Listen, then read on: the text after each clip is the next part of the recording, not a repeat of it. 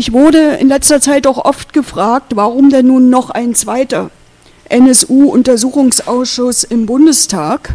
Und das wurde auch ein bisschen mit dem Abflauen, äh, zumindest dem Sichtbaren, was das Sichtbare betrifft, Interesse der Öffentlichkeit begründet. Ich habe immer gesagt, es gibt ganz viel Interesse und ich verstehe diese Frage überhaupt nicht.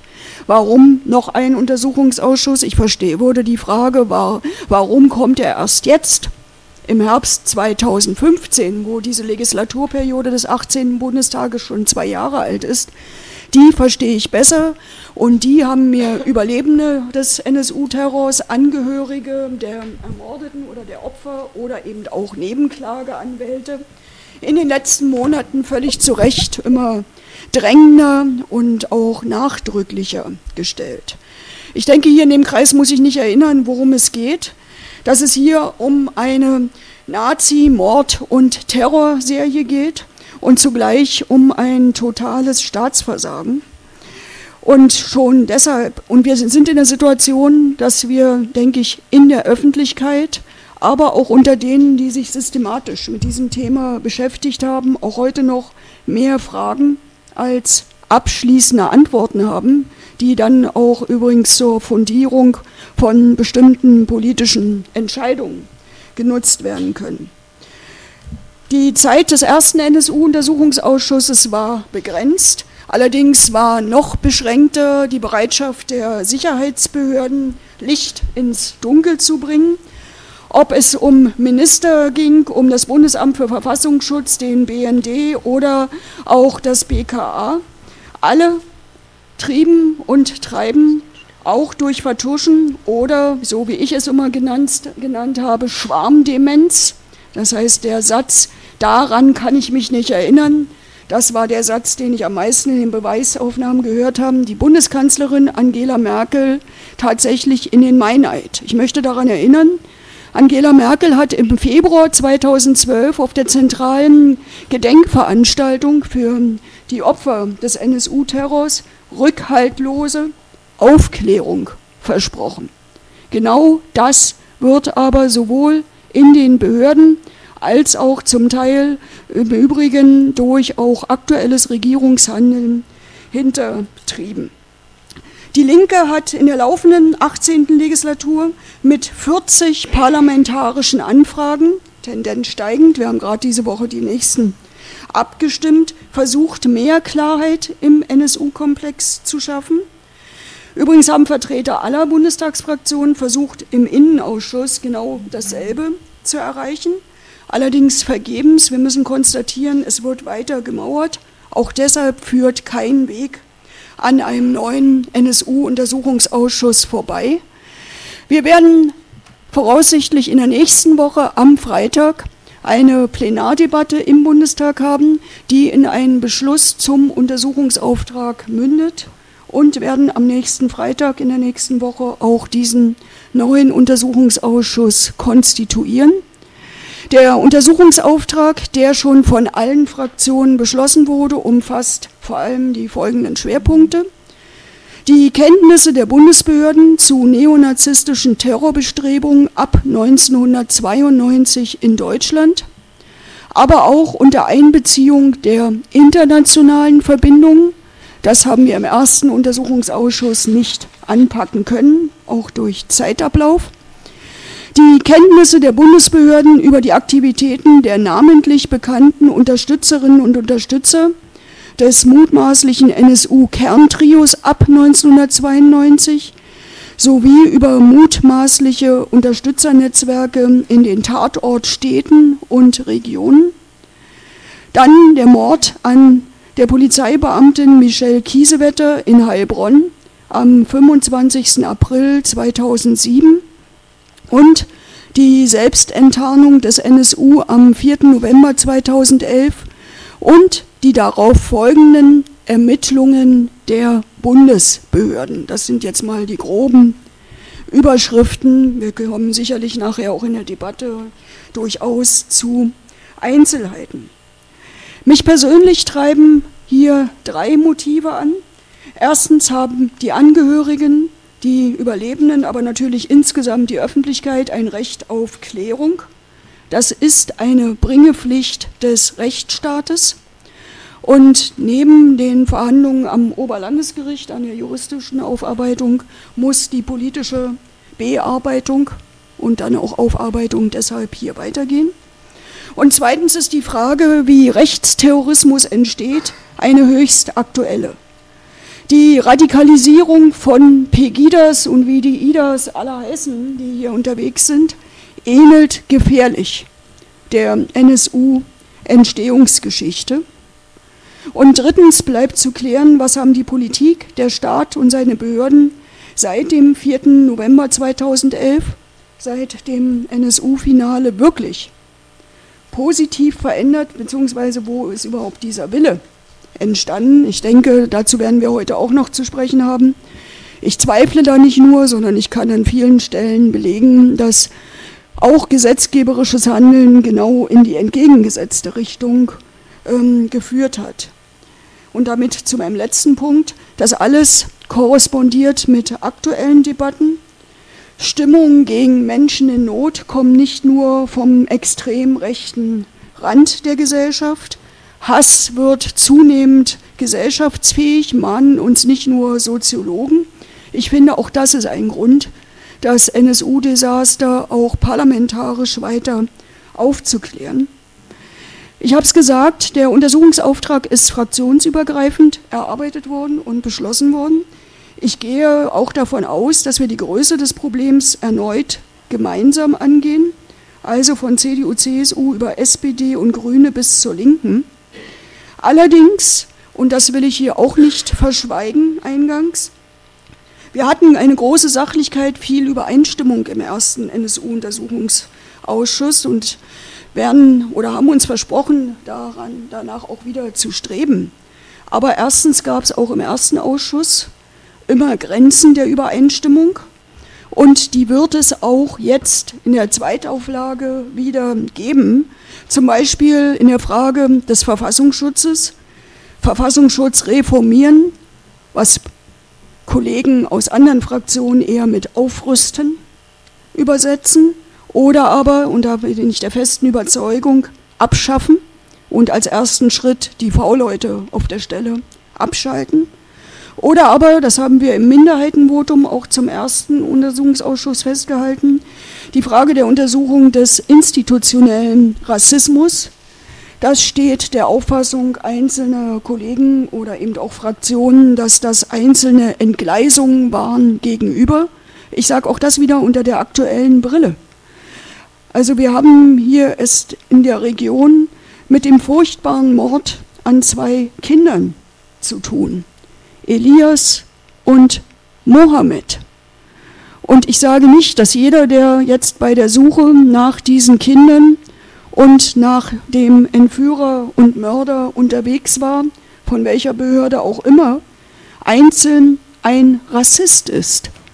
Aber die Öffentlichkeitsstrategie beispielsweise rund um die Suche nach Mohammed und die Art und Weise der Aufklärung hatte beispielsweise auch wieder rassistische Züge.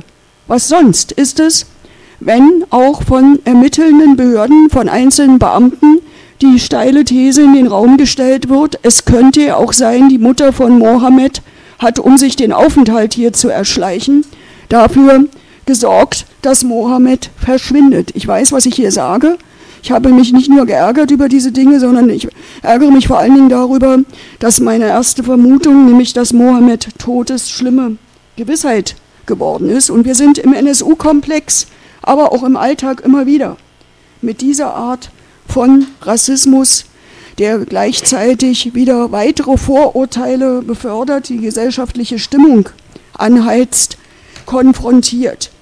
Und es gibt natürlich ein weitergehendes Problem. Ich komme gerade aus dem Reichstagsgebäude, wo im Moment alle Fraktionen unter der Kuppel tagen. Und in der Unionsfraktion sitzt man noch zusammen, beispielsweise mit dem Ministerpräsidenten des Bundeslandes Bayern, Herrn Seehofer, und debattiert ähm, darüber, wie man im Umgang mit Geflüchteten und äh, mit der innenpolitischen Situation wieder weiter umgeht. Und natürlich sind alle Akteure aus allen vier Fraktionen, die nächste Woche Freitag in diesen Ausschuss entsandt werden, gleichzeitig in ihren Fraktionen unterwegs und auch in die entsprechenden gesellschaftspolitischen Debatten, aber auch parteipolitischen Debatten eingebunden. Ich sage das nicht, weil ich unterstelle, dass unsere Verabredung, die wir getroffen haben, wie wir diese Untersuchung angehen wollen, äh, aufgekündigt ist. Ich will damit nur beschreiben, mit welchem, welchem Verantwortungsbewusstsein und wahrscheinlich auch welcher Anstrengung die Kolleginnen und Kollegen aller Fraktionen sich eben dieser NSU, diesen NSU-Untersuchungen in Zukunft stellen müssen und auch in den eigenen Fraktionen. Jeder Versuchung, wegen kurzfristiger, populistischer oder parteipolitischer, rhetorischer Erfolge, weil was anderes ist es ja nicht, ähm, irgendwo diesen Konsens aufzukündigen, widerstehen müssen und in den eigenen Formationen auch dagegen äh, ankämpfen müssen. Wir hatten das auch in der ersten Runde an der einen oder anderen Stelle. Ich denke, wir haben das gut hinbekommen. Aber wir sind im Jahr 2015 auch in einer anderen gesellschaftlichen Situation und da, damit will ich auch schließen mit diesem Aufriss, bitte ich auch Sie alle, sowohl hier vor in den unterschiedlichen Funktionen, aber auch hier im Saal, für die nächsten zwei Jahre auch dringend um Unterstützung oder da, wo es notwendig ist, auch um Druck, dass wir da nicht irgendwelchen Versuchungen, die sachfremd sind und diese Aufklärung verhindern, erliegen. Ich würde auch gern eingangs sagen, dass es hier natürlich um Menschen geht, um Menschen, die ihre Angehörigen um, auf brutalste Art und Weise verloren haben. Und äh, meine Mandanten haben ja elf Jahre lang nicht gewusst, wer ihren Mann umgebracht hatte. Meine Mandantin ist die Witwe. Ähm, es geht um das Vertrauen dieser Menschen in den Rechtsstaat, weil, falls man hier überhaupt noch von Rechtsstaat sprechen kann. Und es geht um das Versprechen, das, was Sie gerade gesagt haben, nämlich das Versprechen der Kanzlerin, hier vollumfassende Aufklärung zu gewährleisten. Dieses Versprechen haben meine Mandanten sehr, sehr ernst genommen. Und man muss leider nach ähm, drei Jahren nach diesem Versprechen und vier Jahre äh, nach, dem, ähm, nach der Enternung des NSU feststellen, dass dieses Versprechen nicht eingehalten wird und dass auch nicht Aufklärung betrieben wird. Es ist im NSU-Prozess so, im, am OLG München, natürlich stoßen wir immer wieder an unsere Grenzen, nämlich wenn es um die Frage geht, um die Verwicklung des Verfassungsschutzes, was hat das eigentlich mit der Tat- und Schuldfrage der Angeklagten zu tun, die dort sitzen, ähm, wenn man jetzt das staatliche Versagen hier ähm, in Angriff nimmt und das diskutieren will. Wir haben aber, meine Kollegen und ich haben ähm, sehr viele Beweisanträge in diese Richtung gestellt. Wir haben sehr viele V-Leute und V-Mann-Führer ähm, gehört. Wir haben ähm, Aktenbeiziehungen beantragt. Leider muss man sagen, ähm, wir sind ich hatte ja angangs gesagt, an unsere Grenzen gestoßen. Immer wenn es dann in die Tiefe ging, hieß es, ja, das deckt, ist von der Aussagegenehmigung nicht gedeckt oder es sind große Erinnerungslücken. Und bei den Akten, ähm, diese Akten haben wir vom Verfassungsschutz nicht bekommen. Und es ist ja wohl klar, wenn man von Aufklärung spricht und diese Aufklärung auch verspricht, dass natürlich dazu auch gehört, diese Akten offen zu legen. Und wenn man das nicht tut, dann ist, ähm, wirft das halt sehr viele Fragen auf. Und meine Mandanten sind natürlich sehr, sehr enttäuscht, weil durch die einzelnen Untersuchungsausschüsse Thüringen und so weiter wissen wir ja, dass im Umfeld des Trios vor dem Untertauchen und nach dem Untertauchen es sehr viele V-Leute gab, die Informationen zum Trio geliefert haben, die gesagt haben, ähm, das Trio will sich bewaffnen, das Trio will untertauchen, das Trio ist extrem gewalttätig und rechtsextrem. Was ist eigentlich mit diesen Informationen passiert? Ja, ähm, hat man das einfach zur Kenntnis genommen? Welche Informationen, die wir jetzt nicht wissen, weil wir diese Akten ja nicht bekommen, was sind denn eigentlich für Informationen noch geflossen?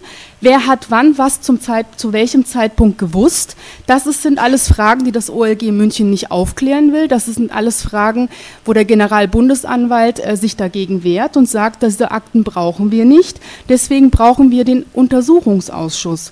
Meine Mandanten sind ähm, von diesem Verfahren enttäuscht, weil es ist so, wir wissen ja schon, ähm, dass es viel, viel mehr Unterstützer gegeben haben muss, viel, viel mehr Verantwortliche. Wir haben da nur fünf Angeklagte sitzen. Wir ähm, fragen danach, gegen welche Person hier noch ermittelt wird und nach dem Ermittlungsstand. Diese ganzen Akten bekommen wir vom Generalbundesanwalt nicht. Und nochmals, was ist eigentlich versprochen worden? Aufklärung in einem Rechtsstaat Ist das denn noch rechtsstaatlich? Wir müssen natürlich auch darüber diskutieren, was haben denn eigentlich für ähm, Personen als V-Leute gearbeitet? Also wenn ich meinem Mandanten erkläre oder wenn darüber diskutiert wird, auch öffentlich, zum Beispiel, dass jemand wegen versuchten Mordes an einem Asylbewerber ähm, vom Verfassungsschutz angeworben wird, eine Person, die diese Tat noch äh, im Urteil steht, im Urteil gegen ihn, wo er wegen versuchten Mordes verurteilt wurde, ähm, dass er diese Tat nie bereut hat und auch sich nie von dieser Tat distanziert hat. Diesem, dieser Person ähm, hat der Verfassungsschutz angeworben. Diese Person hat 60.000 D-Mark steuerfrei bekommen diese Person hat nichts zur Aufklärung beigetragen. Und wenn ich jetzt in, in der Vergangenheit höre, der Verfassungsschutz soll sogar noch viel, fair, äh, viel mehr Rechten ausgestattet werden, V-Leute sollen viel mehr Kompetenzen bekommen. Ja, was haben wir denn daraus gelernt? Also was hat denn der Verfassungsschutz geleistet an der Aufklärung des NSU, dass wir sagen, die müssen sogar noch mit mehr Rechten äh, ausgestattet werden? Deswegen kann ich Ihnen nur beipflichten, sagen, abschaffen das hat überhaupt nichts gebracht. Und ich persönlich habe auch Probleme damit, wenn wir Rechtsextremen ähm, Menschen, die gewalttätig auch sind, steuerfrei äh, Gelder zukommen lassen, 200.000 D-Mark, sagt Tino Brandt, und ähm, fügt dann noch hinzu, ja, dieses Geld hat er alles ähm, für den Ausbau rechter Netzwerke gesteckt, gesteckt und dann sollen diese äh, Personen noch mit mehr Rechten ausgestattet werden. Also das kann ich nicht nachvollziehen und ganz ehrlich, ich kann es auch meinen Mandanten nicht erklären. Also wir haben mit dem 4. November angefangen, 4. November 2011, der Tag, an dem in Eisenach das Wohnmobil äh, mit den zwei Uwes drin aufgefunden wurde. Hat zwei Gründe. Zum einen, es sitzen mittlerweile neue Mitglieder im Thüringer Untersuchungsausschuss, denen sehr viel Vorkenntnisse fehlen. Ähm, da sozusagen einen relativ einfachen Einstieg äh, zu finden, weil es ein in sich abgeschlossener Komplex ist, der 4. November 2011 und zum Zweiten, weil wir mit dem 4. November 2011 ähm, geendet hatten im letzten Untersuchungsausschuss. Das sind sozusagen die Gründe, warum wir damit angefangen haben. Wen wir hören, sind Feuerwehrleute, Polizisten, ähm, Rettungskräfte, ähm, die sozusagen alle am 4. November 2011 in Eisenach waren. Was immer offensichtlicher wird, ist, dass das, was am 4.11. in Eisenach stattgefunden hat, alles andere als, ich nenne es mal, regelkonformes Verhalten von ähm, Polizeikräften gewesen ist. Ähm, dazu kommt, rund um den 4.11. ranken sich ein, eine Unmenge an Verschwörungstheorien und dem versuchen wir mit einer möglichst detaillierten Aufarbeitung zu entgegnen. Ähm, um eben angefangen von der Staat hat dort am 4.11. die zwei Uwes umgebracht, bis hin zu, da waren noch weitere Täter mit vor Ort ähm, im Wohnmobil drinne und so weiter und so fort. Das versuchen wir irgendwie ähm, zumindest auszuschließen, dadurch, dass wir da fast minutiös ähm, den 4.11.2011 durchgehen.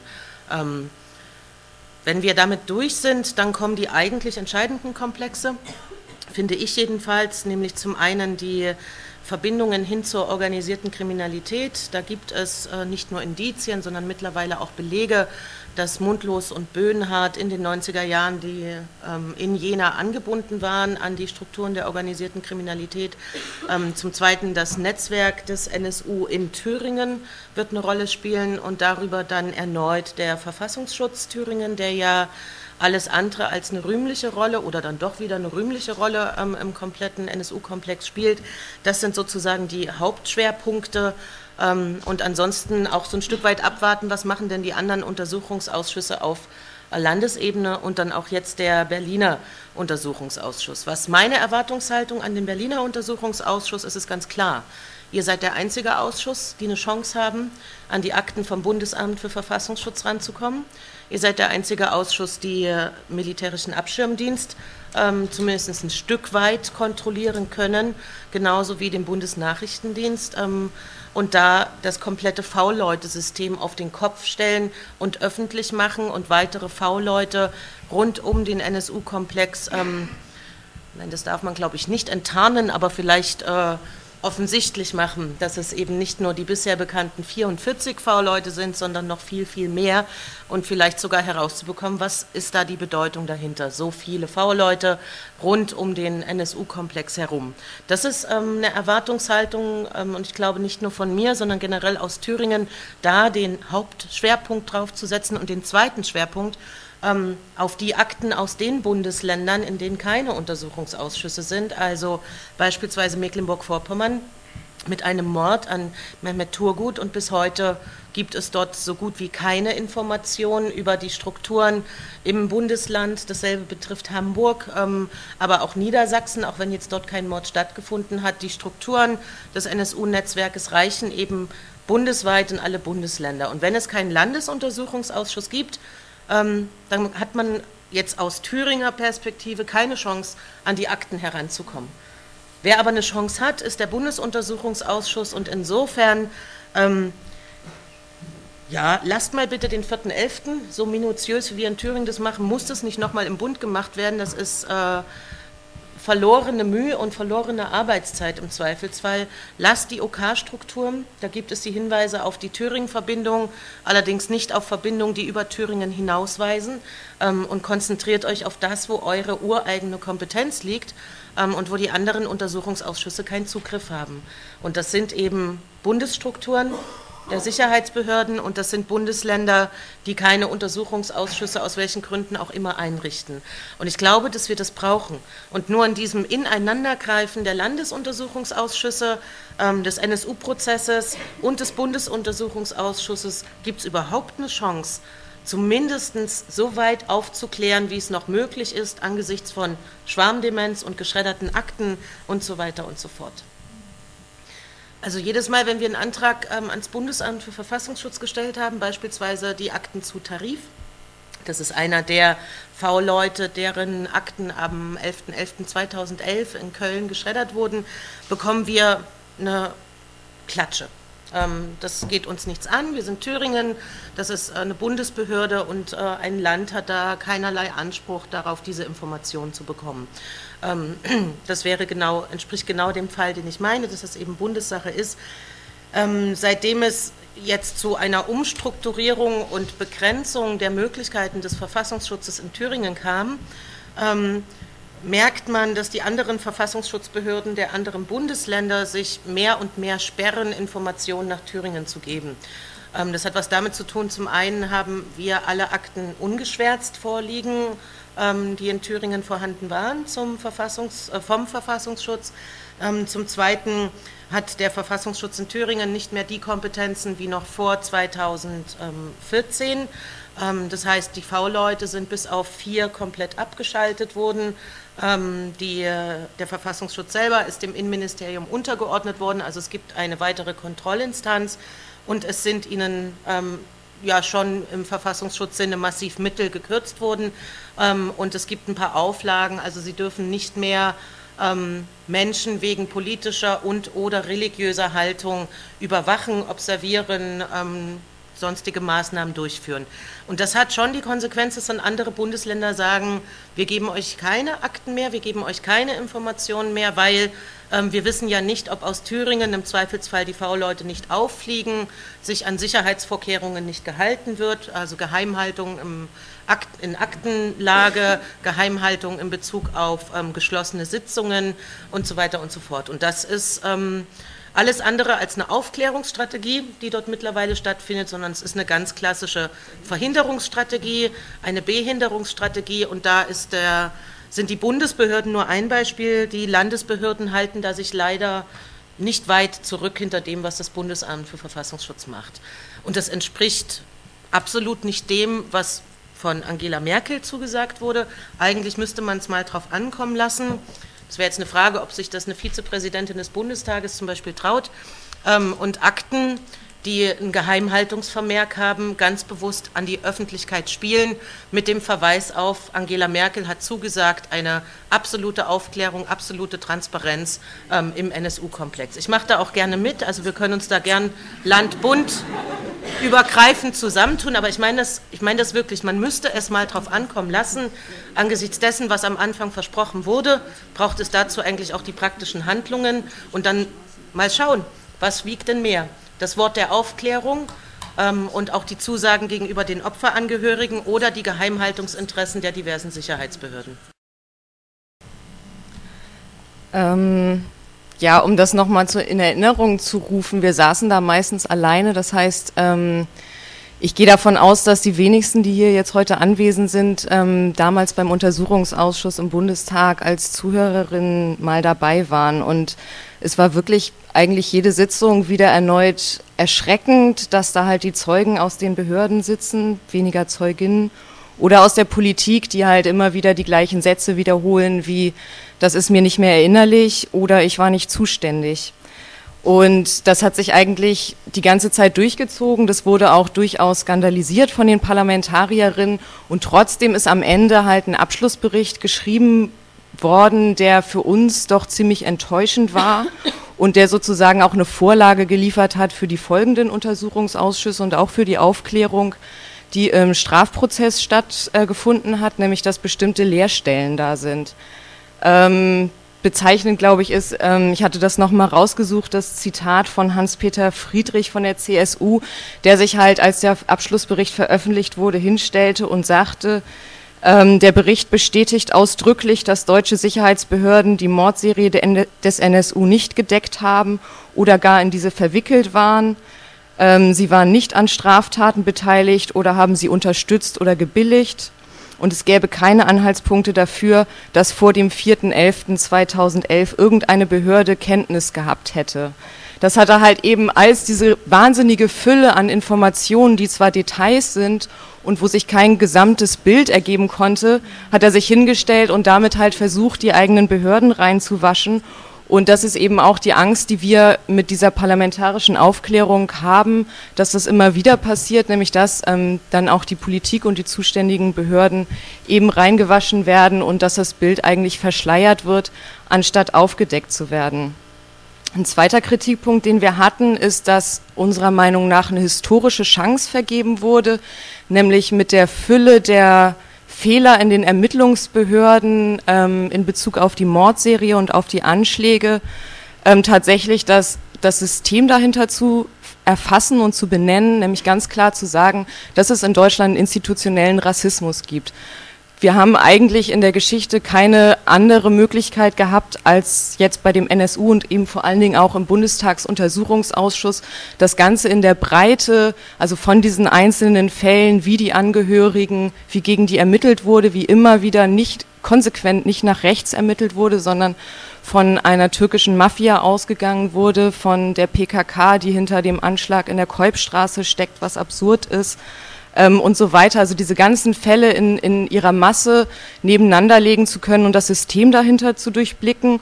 Und ähm, was in dem Bericht am Ende stand, war halt wirklich, dass das Wort Rassismus nur da auftaucht, wo es halt um die Handlung von Nazis geht oder halt dann vielleicht noch ähm, in, den, in den Forderungen für, was man daraus lernen kann, nämlich dass es mehr interkulturelle Kompetenztrainings für Polizisten gibt oder so. Das heißt, es wurde tatsächlich ähm, sich nicht getraut, dieses Wort in den Mund zu nehmen und eine umfassende Analyse von der Wirkungsweise von Behörden in Deutschland in Bezug auf einen institutionellen oder einen strukturellen Rassismus eben zu erkennen und zu benennen. Und dementsprechend ähm, ja, hat sich das auch, glaube ich, weitergezogen und das wird auch äh, genau, was so Handlungsempfehlungen angeht, weiterhin eine Lehrstelle sein. Prinzipiell begrüßen wir es natürlich trotzdem, dass es einen weiteren UA gibt, weil wir hoffen, dass immer wieder Akten ähm, möglichst wenig geschwärzt ähm, an die Öffentlichkeit kommen und ausgewertet werden können und sich immer weiter Puzzlestücke anfinden und zusammengesetzt werden können. Wir sind da aber auch ein bisschen pessimistisch geworden, ähm, dass sich innerhalb der nächsten Jahre tatsächlich ein sinnmachendes Bild, vor allen Dingen von der Rolle ähm, von den Behörden in dem ganzen NSU-Komplex, der Rolle der V-Leute, ähm, für, für uns ergeben wird. Ähm, was wir trotzdem hoffen, ist, dass halt eine gesellschaftliche Debatte dadurch ähm, nochmal weiter angeschoben wird, weswegen wir auch auf jeden Fall dazu aufrufen, den Untersuchungsausschuss zu besuchen. Wir fordern auch, dass es ähm, veröffentlichte Wortprotokolle aus den Sitzungen gibt oder eine Videoübertragung. Das fänden wir ganz hervorragend.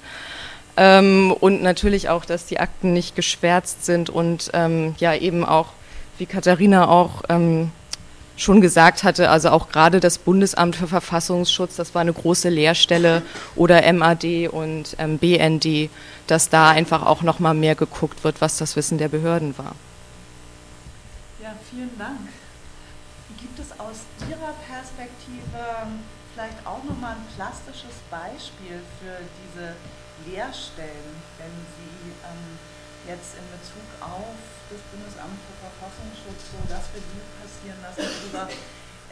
NSU Watch ja auch eben die letzten vier Jahre berichtet, dreieinhalb Jahre berichtet hat ähm, vom, die, von der Rolle des Bundesamtes für Verfassungsschutz. Naja, ich, also das sind halt die offensichtlichen Beispiele oder die auch schon genannt wurden. Also ähm, Corelli war für uns immer eine große Frage. Das, also es kam dann ja auch genau zum Ende des, äh, des ersten Untersuchungsausschusses im Bund, ähm, wo es eben auch, was, was auch ein Problem ist, was nicht öffentlich gemacht wurde, diese Untersuchung von ähm, Jersey Montag, dem Sonderermittler zu dem ganzen Corelli-Fall gab. Das gab ein paar Pressemeldungen dazu, aber es ist nicht öffentlich in der Debatte und nicht öffentlich bekannt, was da drin steht, was rausgefunden wurde, woran ähm, der V-Mann gestorben ist, was genau ähm, auf dieser CD war, die den ähm, zumindest den Titel hatte, NSU, ähm, äh, NSDAP. Ähm, und ähm, da sind ganz viele Leerstellen und da ist wirklich das Verhalten des Amtes ähm, ja nicht nur zu mauern, sondern zu verschleiern. Und ähm, was eben auch da tatsächlich im, im, Bericht vom ersten Bundestagsuntersuchungsausschuss ja auch schon genannt wurde, aber was ja immer noch im Raum steht, ist, ähm, wieso wurden die Akten geschreddert, geschreddert bei der Operation Konfetti, wie sie genannt wird, ähm, am 11.11.2011 genau zum V-Mann-Tarif, einer der wichtigsten Neonazis in der Zeit. Ähm, die Akten sind geschreddert, die sind zum Teil rekonstruiert ähm, und da muss man einfach mehr nachforschen und die, die müssen öffentlich zugänglich werden. Also ich bin ja, also ich bin weder Hobbydetektiv noch sonst irgendwas und bin auch nicht unterbeschäftigt. Aber wenn ich jetzt die letzten zwei Jahre darauf verwendet habe, dafür zu sorgen, dass überhaupt ein neuer Untersuchungsausschuss im Bundestag zustande kommt, dann hat das natürlich auch was damit zu tun, dass ich so weit optimistisch bin, dass es möglich ist, noch mehr aufzuklären aber ich habe vorhin auch schon so ein paar Bedingungen umrissen, beziehungsweise auch äh, Dinge, die, die, wir unterstützend brauchen oder auch drängend. Ich werde jetzt nicht auf alle äh, Dinge eingehen können, weil sonst ist der Abend rum, ohne dass wir hier miteinander ins Gespräch kommen. Also eine Illusion habe ich nicht mehr. Und das sollten wir uns jetzt auch nicht vornehmen. Innerhalb der nächsten Woche bis zur Einsetzung des Ausschusses am Freitag bekommen wir das Gesetz über die parlamentarischen Untersuchungsausschüsse im Bund nicht mehr geändert, schon gar nicht angesichts dieser übergroßen Koalition. Das heißt, wir können zwar, und da sind wir auch im Moment dabei, über die sogenannten Verfahrensbeschlüsse schauen, wie wir möglichst vernünftige Bedingungen für Öffentlichkeit und Berichterstattung hinbekommen. Die Videoübertragung halte ich schon als erstes für ausgeschlossen, weil diese Änderung kriege ich nicht mehr hin. Nicht, weil es nicht wünschenswert wäre, da eine andere Öffentlichkeit hinzubekommen, aber weil, also das ist einfach außerhalb dieser Welt. Und wenn wir auf diese Änderung warten, dann hat sich das in dieser Legislatur mit weiteren parlamentarischen Untersuchungen noch dazu im Spannungsfeld zu real existierenden Untersuchungsausschüssen und einem, der heute Nachmittag gerade in zwei Fraktionen neu beschlossen wurde, erledigt, muss ich gleich sagen, sondern wir müssen schauen, dass wir gegebenenfalls auch in einem vernünftigen Zusammenspiel ohne uns der Gefahr des Geheimnisverrates ähm, auszusetzen, ähm, möglichst viel Transparenz und Öffentlichkeit herstellen. Das will ich jetzt auch noch gleich nochmal vorneweg sagen und damit dieses Detail Corelli aufgreifen. Also für alle, die da nicht so ganz im äh, Film mit drin sind. Der Herr Corelli, ähm, Richter mit äh, bürgerlichen Namen, war V-Mann des Bundesamtes für Verfassungsschutz, ob er vorher schon V-Mann von wem auch immer noch war, lasse ich jetzt mal dahingestellt. Und ich wurde ähm, immerhin im Jahre 2012 durch den gerade ins Amt gekommenen Herrn Präsidenten des Bundesamtes für Verfassungsschutz der Enttarnung dieses Herrn bezichtigt und zum nationalen Sicherheitsrisiko und äh, dann gleich in Kollektivhaftung der gesamte Untersuchungsausschuss ähm, der vergangenen Legislaturperiode erklärt. Und es gab leider auch einige Journalistinnen und Journalisten, die sich dieser Kampagne, die dort aus dem Bundesamt losgetreten haben, angeschlossen haben und bis heute da äh, nicht in irgendeiner Weise ein Dementi äh, veröffentlicht haben und gedruckt haben. Insofern habe ich eine winzige Hoffnung, dass wenn morgen die öffentliche Fassung des Untersuchungsberichtes äh, des ehemaligen Kollegen Jerzy Montag zu den Todesumständen dieses V-Mannes, er ist vor einem Jahr verstorben, just wenige Tage bevor das Bundeskriminalamt im Auftrag des Generalbundesanwaltes ihn zum Auftauchen eines Datenträgers unter dem Motto NSDAP, NSU vernehmen sollte. Sehr schlicht überraschend verstorben. Zu den Todesursachen hat es eine Untersuchung gegeben, aber auch zu den Umständen seiner Anwerbung als V-Mann des Bundesamtes für Verfassungsschutz und des Umgangs mit Informationen, die er geliefert hat. Und da geht es nicht nur um diesen Datenträger, sondern da geht es auch um eine sehr frühe weitere Nennung des Kürzels NSU in dem vorhin schon zitierten Fansign Weißer Wolf, ein ähm, also in Mecklenburg-Vorpommern erschienenes äh, äh, Teil, in dem es diesen Dank für eine Spende des NSU, für welches Vorhaben auch immer, gegeben hat. Ja, also dazu hat im Auftrag des sogenannten Parlamentarischen Kontrollgremiums, welches den Makel hat, nur geheim zu tagen und dessen Mitglieder im Übrigen verpflichtet sind, alle Geheimnisse, die sie erfahren, mit ins Grab zu nehmen und nicht ihren Parlamentskollegen zu übermitteln, eine Untersuchung gegeben. Ausdrücklich war Untersuchungsauftrag nicht die gesamte V-Mann-Tätigkeit und der Umgang ähm, seiner V-Mann-Führer mit Corelli sondern diese zwei Dinge, die dieses parlamentarische Kontrollgremium und zum Teil auch den Innenausschuss des Bundestages, also Todesumstände, interessiert haben. Es wird morgen eine öffentliche Fassung geben. Vielleicht steht da auch etwas zum Thema Vorwurf des Geheimnisverrates aus dem September 2012 gegen meine Person und den gesamten Untersuchungsausschuss drin. Vielleicht steht auch nichts in der öffentlichen Fassung drin, kann ich im Moment nicht sagen. Ich kenne sie noch nicht, aber wir sind uns einig unter den designierten Obleuten der, äh, des neuen Untersuchungsausschusses, dass wir uns den gesamten Komplex Corelli, den wir auch im letzten Untersuchungsausschuss eben nicht weiter untersuchen konnten, also ich kann mich nur an eine Vernehmung eines V-Mann-Führers dieses Herrn ähm, erinnern, der uns sinngemäß irgendwie eine Stunde lang in Variationen versucht hat zu erklären, dass dieser Herr kein Nazi war, kein äh, Feind der Demokratie und schon gar kein Menschenfeind, sondern ein überzeugter Demokrat, der nur aus staatsbürgerlicher Verantwortung sich gegenüber dem Bundesamt ähm, verpflichtet hat, ähm, zu arbeiten. Also, dass wir uns diesem Komplex nochmal zuwenden und und erwarten. So werden auch die Beweisbeschlüsse gefasst sein und dann werden wir ins Ringen gehen mit dem Bundesinnenministerium, mit dem Bundesamt für Verfassungsschutz, dass dem Ausschuss diese Akten, auch die, die der Ermittler des PKGR eingesehen hat, Herr Montag, dem Ausschuss und den Mitgliedern des Ausschusses zur Verfügung gestellt werden, weil wir konnten und durften damals als Ausschuss diese Akten nicht einsehen. Wie gesagt, mit dem Wissen von heute und auch den, den öffentlichen Anforderungen kann man auch Beweisbeschlüsse und natürlich auch öffentliche Auseinandersetzungen um die Herausgabe der Akten, um das Unterlassen von Schwärzungen und anderes anders führen, als wir das in den Jahren 2012 und 2013 führen konnten. Das muss man sich auch vor Augen halten. Wir haben damals, ähnlich wie der thüringische Untersuchungsausschuss nach dem Auffliegen des NSU, ja tatsächlich bei Null angefangen.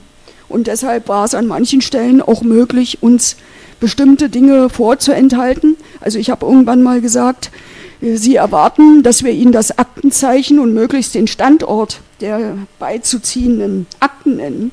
Die können wir natürlich nicht ähm, kennen. Heute wissen wir besser, welche Dinge beizuziehen sind, auch im Verbund mit den Landesuntersuchungsausschüssen.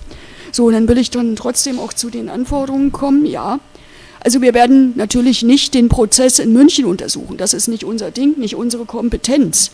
Aber fest steht, da bin ich übrigens einig mit dem Kollegen der CDU-CSU, der der Obmann in der letzten Legislatur war, dass wir die Rolle der Justiz erst einmal bis zum 4.11.2011 im gesamten NSU-Komplex aber auch die Rolle des Generalbundesanwaltes. Bis zu diesem Punkt haben wir sie ein Stück untersucht, unter anderem, warum er die Ermittlungen nicht an sich gezogen hat, aber auch nach dem 4.11.2011 im ersten Untersuchungsausschuss nicht beleuchten konnten.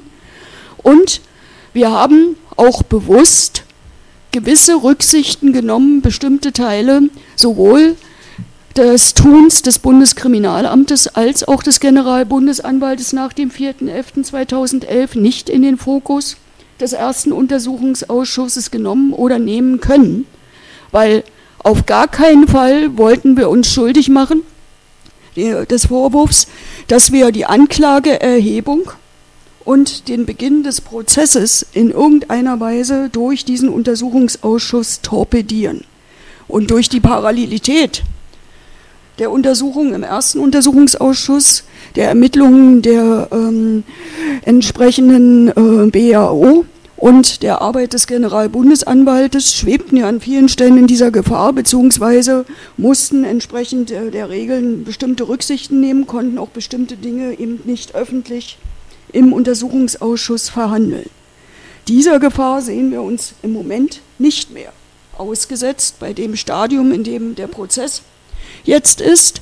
Aber wir haben uns ja auch vorgenommen, das ist das, was Sie aufgerufen haben, nicht nur dieses eine Verfahren, sondern die noch laufenden Strukturermittlungsverfahren ähm, zu untersuchen, zu schauen, was ist da passiert, weil da sind wir, dann bin ich, schlage ich wieder den Bogen zum Komplex Corelli, auch auf einige Merkwürdigkeiten jetzt schon gestoßen, inwieweit man dort äh, in den Ermittlungen überhaupt vorhandenen Spuren weiteren Unterstützern oder gar Tatbeteiligten überhaupt nachgegangen ist, mit welcher Energie oder eben auch nicht.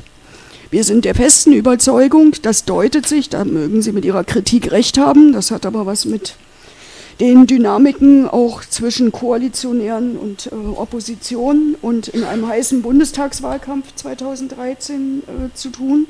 Wir haben im Bericht sehr deutlich gemacht, dass wir nicht von der Drei-Täter-These der der Generalbundesanwalt anhängt, auch in der Anklage, ausgehen, sondern dass wir immer von einem Netzwerk ausgegangen sind.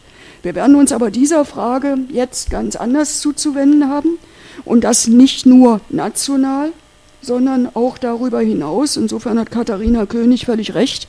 Nicht nur der Verfassungsschutz muss im Zentrum unserer Untersuchungen stehen, sondern wir müssen dort, wo wir aufgehört haben, beim MAD und da, wo wir überhaupt nicht dazugekommen sind, beim BND in diesem neuen Untersuchungsausschuss ansetzen und damit auch die internationalen Beziehungen, nicht nur ins Blood and Honor Netzwerk und die Wechselwirkungen, sondern insgesamt in den Fokus nehmen.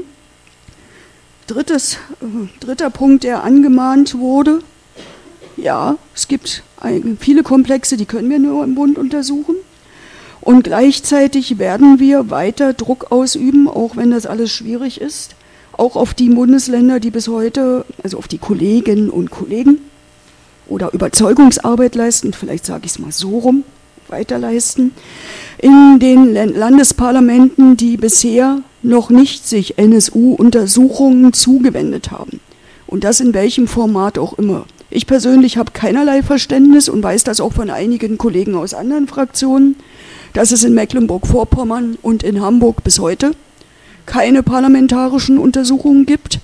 Habe übrigens auch wenig Verständnis für die Situation der Kolleginnen und Kollegen im nordrhein-westfälischen NSU-Untersuchungsausschuss. Also wo man heute noch darüber streitet, welche baulichen Veränderungen im Landtag von Nordrhein-Westfalen vorzunehmen sind, damit die Kolleginnen und Kollegen sachgemäß ihrer Arbeit nachkommen können und auch eingestufte Akten äh, beispielsweise lesen können. Und ich habe auch kein Verständnis dafür, dass in Nicht-Tatortländern man vielleicht nicht mit dem Instrument eines Untersuchungsausschusses, aber mit anderen parlamentarischen Formaten die NSU-Bezüge und die Bezüge auch im Behördenhandeln ähm, untersucht. Namentlich Berlin, da gab es im vergangenen Jahr den Ansatz, löblich, ausgehend von der CDU und den Linken, die es dann aber erzwungen haben, eine Befassung des Innenausschusses mit äh, dem NSU-Komplex, aber seitdem ruht dort still der See. Und Man muss keine Prophetin sein. Ich weiß nicht, ob Brandenburger hier heute im Raum sitzen. Ich denke, wir werden auch ähm, im Bund relativ zügig Beweisbeschlüsse zur Beiziehung nicht nur von Akten, sondern auch zur Ladung von Zeugen mit Blick auf Brandenburg fassen. Ähm, einer der V-Leute, die im Zentrum des gesamten NSU-Desasters standen, die aber vor allen Dingen sehr, der sehr früh Informationen zum Verbleib des NSU-Kerntrios zu seinen Vorhaben geliefert hat, stammte nun mal aus dem Land Brandenburg. Das ist der, den Sie vorhin hier zitiert haben. Ist auch kein Geheimnis, wie er heißt. Äh, Tarnname Piato. Und ansonsten Herr Carsten äh, Schipanski, wie gesagt, ein verurteilter, äh, versuchter Mörder und sonst gar nichts. Gekaufter Spitzel und bezahlter Täter, sage ich jetzt einmal. Und warum die Information, dass die drei sich in Sachsen aufhalten, dass die auf der Suche nach Waffen sind, um weitere Überfälle zu begehen, was ja impliziert, dass sie schon Überfälle begangen hatten, dass sie im Besitz, das heißt Beate Zschäpe, im Besitz eines Passes einer bekannten Frau also einer überzeugten, aus meiner Sicht äh, überzeugten Rechtsextremistin ist. Im Übrigen hatte in deren Laden, Laden für Neonazi-Devotionalien, eben dieser Carsten Schepanski ein Praktikum zu seiner Resozialisierung unter Aufsicht des Verfassungsschutzes gemacht. Aber das ist eine andere Geschichte, die müssen Sie nachlesen in Publikationen, die wir auch schon herausgegeben haben. Wie das alles war, das führt heute Abend alles zu weit.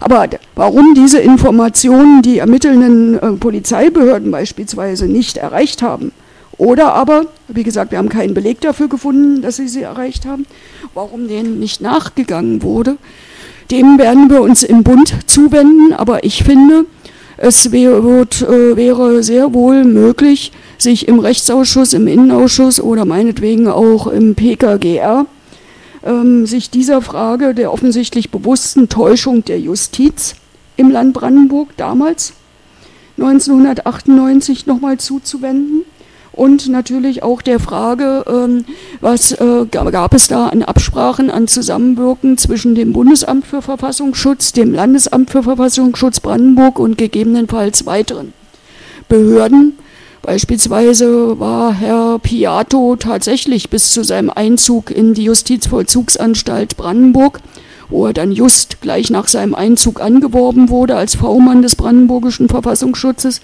tatsächlich ein Unbekannter oder war er vielleicht auch vorher schon in Diensten von welcher Behörde auch immer und mit welchen Aufträgen unterwegs. Also ich kann das jetzt hier nur noch andeuten, sonst verlieren wir uns hier im Detail.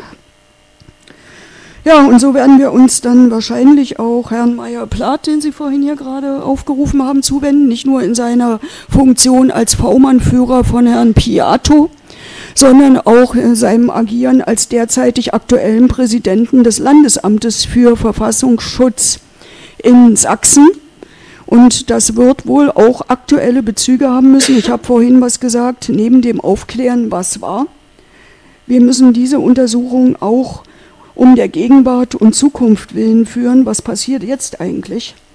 Und um das aus meiner Sicht nicht nur entstehen, sondern ex existieren von rechtsterroristischen Strukturen in diesem Land. Und welche Rolle spielen nicht nur die Ämter für Verfassungsschutz hier? Und allerletzter Punkt, ja, ich bin nicht nur hoch unzufrieden, dass sowohl die gemeinsamen Schlussfolgerungen, die mag man kritisieren, wie man will, aber trotz alledem sind sie ja da, als auch die weitergehenden Schlussfolgerungen nicht umgesetzt wurden. Und dass beispielsweise die Empfehlungen zum Komplex Verfassungsschutz, so ungenügend sie sein mögen, was den Konsens der Fraktionen betraf, dass die in ihr glattes Gegenteil verkehrt wurden. Vor der Sommerpause ist im Deutschen Bundestag mit der Mehrheit der Großen Koalition das Verfassungsschutzgesetz novelliert worden und neben darin versteckten neuen Befugnissen auch gleich für den BND im sogenannten Omnibus, das ist ein gesetzestechnisches ähm, äh, Verfahren, haben, äh, ist genau das Thema V-Leute, Unwesen da aus meiner Sicht nochmal pervertiert worden. unter der Überschrift, wir wollen nicht, dass sich solche Fälle wie Piato wiederholen, dass also Totschläger dann zu ähm, entsprechend zu V-Leuten werden, ist im Bund zumindest jetzt gesagt worden, in der Regel sollen keine V-Leute, die sich schwerer Verbrechen schuldig gemacht haben, wie, also die sind dann zum Teil auch aufgezählt, versuchter Mord, Totschlag, was auch immer, in der Regel sollen sie nicht verpflichtet werden. Nun bin ich keine Juristin, habe mir aber von Juristen sagen lassen, was dieses in der Regel sagt. Und im Gesetz gibt es dann einen Nachsatz. Über Ausnahmen entscheidet der Präsident des Bundesamtes für Verfassungsschutz. Und der hat sich nicht mal, der aktuelle Präsident, der hat sich nicht mal die Mühe gemacht, äh, zu verschweigen, wie er diese gesetzliche Regelung äh, versteht oder was er vorhat, weil er hat dieses Gesetzgebungsverfahren durch eine aus meiner Sicht beispiellose Öffentlichkeitsoffensive ähm, begleitet. Einerseits, indem er den in, in Entstehung befindlichen neuen NSU-Untersuchungsausschuss diffamiert hat. Er hat uns ja jetzt erst am letzten Wochenende in der Frankfurter Rundschau wieder Profilneurosen attestiert, allen, die jetzt da noch was äh, aufklären wollen, sondern er hatte öffentlich sowohl in Hintergrundgesprächen als auch Pressegesprächen darüber philosophiert, dass es doch erlaubt sein muss, zum Beispiel IS-Rückkehrer als V-Leute zu gewinnen. Also weder der Bundesinnenminister noch der zuständige Staatssekretär noch er haben auf unsere Fragen, die wir auch im Parlament gestellt haben, ob er allen Ernstes meint, dass sich Menschen, die sich Enthauptungen schuldig gemacht haben oder anderer schwerster Verbrechen, ähm, als V-Leute anheuern zu können. Das kann alles nicht der Ernst sein und ich sage, das ist die Pervertierung dessen, was da eigentlich ähm, gedacht war. Also dem werden wir uns auch zuwenden. Ich weiß, da enden irgendwann auch Gemeinsamkeiten und wir werden Möglichkeiten finden müssen, das trotzdem anhand von aktuellen Entwicklungen und Vorgängen zu untersuchen, weil ein Untersuchungsausschuss ist natürlich nicht das Instrument zur aktuellen innenpolitischen sonstigen Debatte und Auseinandersetzung, aber es wird dort immer wieder Bezüge geben. Und wir werden da auch sehr genau schauen müssen, wie wir also uns nicht etwa in diesem Mikrokosmos Untersuchungsausschuss dann verlieren, ohne diese Bezüge zum richtigen Leben, weil, das wissen Sie alle, es ist auch im Moment in der Bundesrepublik gefährlich, für Geflüchtete einzustehen, für Demokratie, für Menschenrechte einzustehen. Und solange wir nicht aufgeklärt haben, was im NSU-Komplex war und gleichzeitig schauen, was passiert jetzt, in diesen Behörden und ähm, in diesen Strukturen wird diese Gefahr weder gebannt noch eingedämmt, sondern eher noch ähm, weiter, ja, es wird noch weiter gezündet. Ich glaube, dass es früher oder später nicht ohne Geheimnisverrat geht. Ähm, die Konsequenzen muss man dann höchstwahrscheinlich in Kauf nehmen. Aber wenn ich mir anschaue, welche Akten wir im Thüringer Untersuchungsausschuss haben, wir haben mehrere Akten vom Verfassungsschutzordner, die nur den Thüringer Heimatschutz betreffen. Wir haben mehrere Ordner, die nur Mario Brehme betreffen. Und diese Akten liegen dem NSU-Prozess in München nicht vor, obwohl dort Mario Brehme als Zeuge äh, möglicher weiterer Unterstützer des NSU-Netzwerkes ähm, gehört wird. Die Nebenklage hat nicht mal die Information darüber, dass wir in Thüringen diese Ordner haben, weil allein das könnte ja schon Geheimnisverrat sein. Und deswegen glaube ich, wir müssen an diesen Punkt kommen und das eben bundeslandübergreifend und mit dem Bundesuntersuchungsausschuss den bewussten Geheimnisverrat zu begehen, um eben ganz klar zu sagen, die Aufklärung steht an erster Stelle und nicht die Verschleierungsinteressen und die Schredderinteressen und die Geheimnisinteressen der Sicherheitsbehörden, des Verfassungsschutz, Verfassungsschutzes und so weiter und so fort. Und ich bin der Überzeugung, dass wir es anders auch gar nicht schaffen werden, ähm, auch nur irgendwie ein Stück weiteres Licht in dieses große NSU-Netzwerk hereinzubekommen. Und da wäre es höchstwahrscheinlich sinnvoll, wenn wir uns mal verständigen, wann, zu welchem Zeitpunkt, mit welchen Akten und so weiter man das macht. Das klingt jetzt witzig, aber ich meine das im Ernst. Ähm, ähm, Weil rein sich das mal zu überlegen, Mario Brehme wird in München als Zeuge gehört, genauso wie Tino Brandt vorher als Zeuge gehört wurde. Und diejenigen, die die Akten haben, dürfen nicht darüber reden, dass sie die Akten haben geschweige denn, dass die Akten den Nebenklägern zur Verfügung gestellt werden. Das ist ein Unding angesichts der so oft bla bla erklärten, wir wollen ja alle aufklären. Realistisch gesagt ist eben nicht die Aufklärung das erste Ziel, sondern scheinbar die Verhinderung oder die Vertuschung.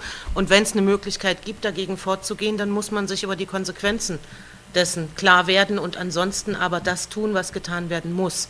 Und da ist eine Art Plädoyer an Petra, dass wir uns vielleicht irgendwann nochmal unter vier Augen verständigen und noch ein paar, noch ein paar weitere. Das natürlich auch anders machen. Meine Erfahrung ist ja, nimm ein Papier und mach einen Stempel geheim drauf, dann kommt er auch in die Öffentlichkeit.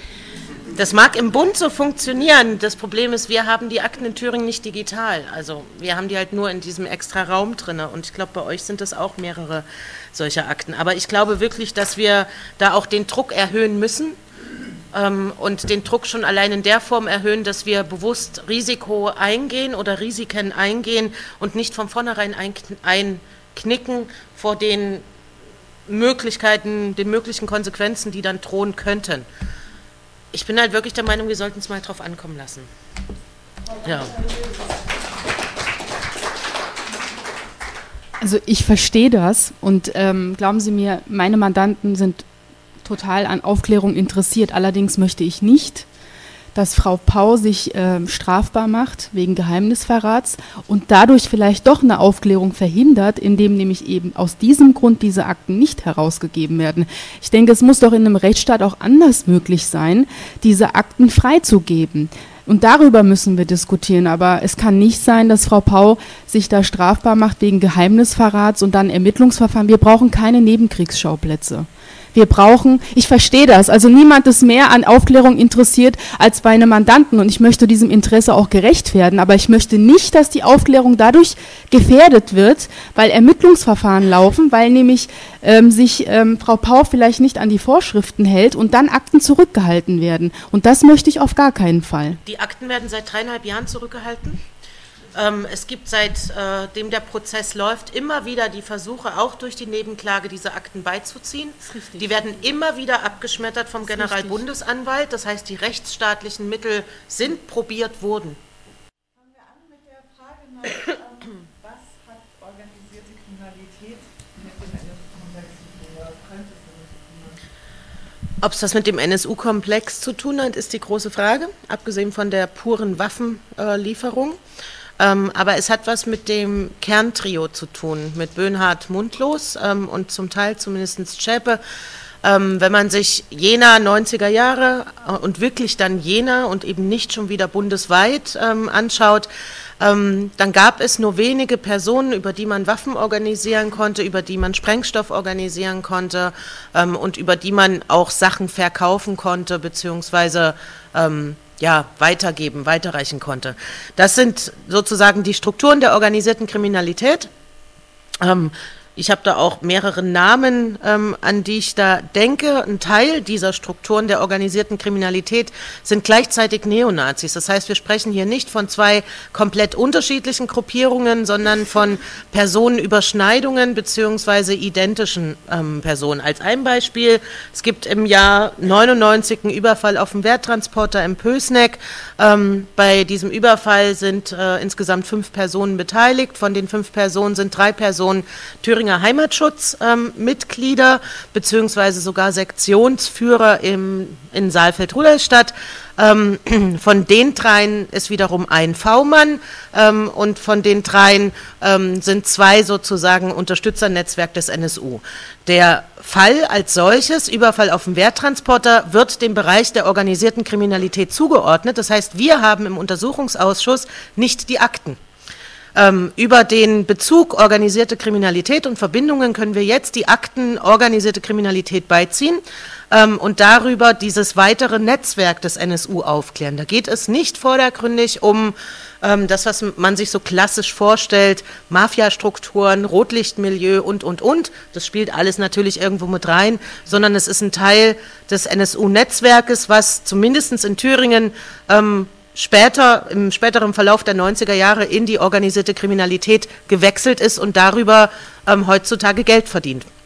Ähm, und trotzdem nebenbei weiterhin Nazi ist. Zwei von den fünf, die ähm, da beteiligt waren bei diesem Überfall, ähm, waren jetzt am Sonntag in Rudolstadt beim Fackelmarsch gegen das Flüchtlingsheim dabei. Also das heißt, es geht wirklich nicht um absolute Trennung, sondern zumindest für Jena und für Thüringen geht es um die Überschneidung und um eine weitere Aufdeckung des Netzwerkes. Ich kann da gleich anschließen, ohne ins Detail zu gehen. Also Thüringen ist das eine, Stichwort Baden-Württemberg, Mord an Michelle Kiesewetter, Heilbronn. Auch da haben, sehen wir Bezüge und müssen zumindest uns bestimmte Dinge ansehen. Wie gesagt, eher auch in diesen fließenden Übergängen oder Personenidentitäten, beziehungsweise also jetzt mal jenseits vom NSU-Kerntrio, also wir sind jetzt im Jahr 2015, also sowohl mit Blick zurück als auch mit Blick darauf, was hat sich bis jetzt getan, da kann, können auch noch Dinge da sein. Ich will aber auch die zweite Frage gleich zum Thema V-Leute hören, beantworten. Im ersten NSU-Untersuchungsausschuss haben wir uns sehr bewusst dagegen entschieden, V-Leuten, also ich sage es nochmal, gekaufte Spitzel, bezahlte Täter, überzeugte Nazis und sonst gar nichts eine Bühne zu bieten und sie zu hören. Wir sind im Jahr 2015 auch mit den Erfahrungen aus dem Prozess ein bisschen weiter, so dass wir nicht ausschließen, dass wir auch V-Leute zum Zeitpunkt X im Bundestagsuntersuchungsausschuss hören.